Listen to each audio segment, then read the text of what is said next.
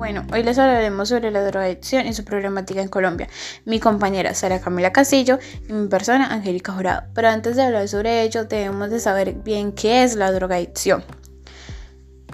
Bien sabemos que la drogadicción es una enfermedad crónica en la que el individuo busca el consumo de la droga de una manera compulsiva e incontrolable, provocándole cambios en el cerebro, los cuales pueden llegar a ser permanentes ya que en toda situación que es introducida en el organismo por cualquier vía de administración, sea ingerida, fumada o inyectada, entre otros, se empieza a producir una alteración de funcionamiento del sistema nervioso, el cual modifica la conciencia del estado, el ánimo y el proceso del pensamiento. La drogadicción es un problema de salud pública en aumento constante, pese a que cada vez esté más camuflado, entre otras cuestiones cotidianas. Existe una serie de drogas legales, como el alcohol, que se toma como el objetivo de pasar un buen rato y socializar entre personas.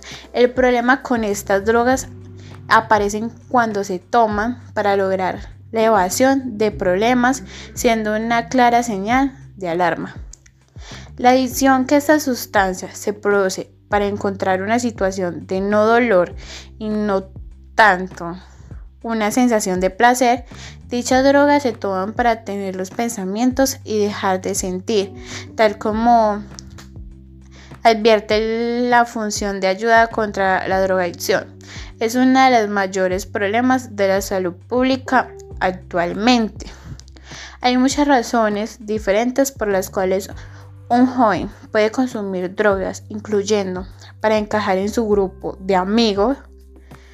Los jóvenes pueden consumir drogas porque quieren ser aceptados por aquellos compañeros que también consumen drogas para sentirse bien. El abuso de drogas puede producir sentimientos de placer, aunque sabemos que en sí no, no es lo que ella está dando, sino que es lo que ellos creen y piensan sentir. Bueno, como segunda parte de este capítulo vamos a nombrar algunos factores de complicación que trae esta enfermedad. Bueno, iniciamos con que eh, esta enfermedad las personas la inician de manera voluntaria, pues el individuo acepta consumir este tipo de sustancias pero luego se le va como saliendo de las manos o se le vuelve algo incontrolable ya que le es imposible decirle que no a este tipo de drogas.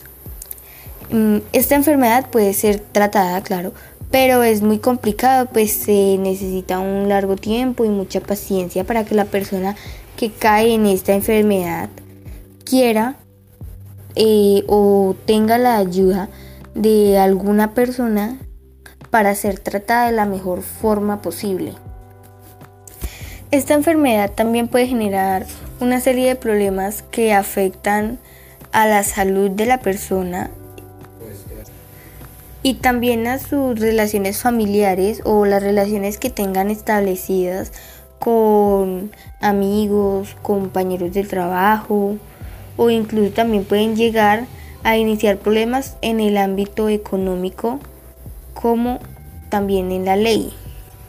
Tampoco podemos dejar atrás los factores como cuando la familia o personas fuera de ella se preocupan por estas personas y de alguna razón u otra les dan como la empatía o las habilidades sociales y la capacidad para afrontar los problemas cuando los apoyamos en el entorno familiar. Podemos encontrar en ellos lo que es el respeto, la confianza y las normas que ellos establecen en el lugar. Y en los factores sociales, eh, la participación, actividades del respeto. Las drogas actúan sobre nuestro sistema nervioso central a nivel cerebral.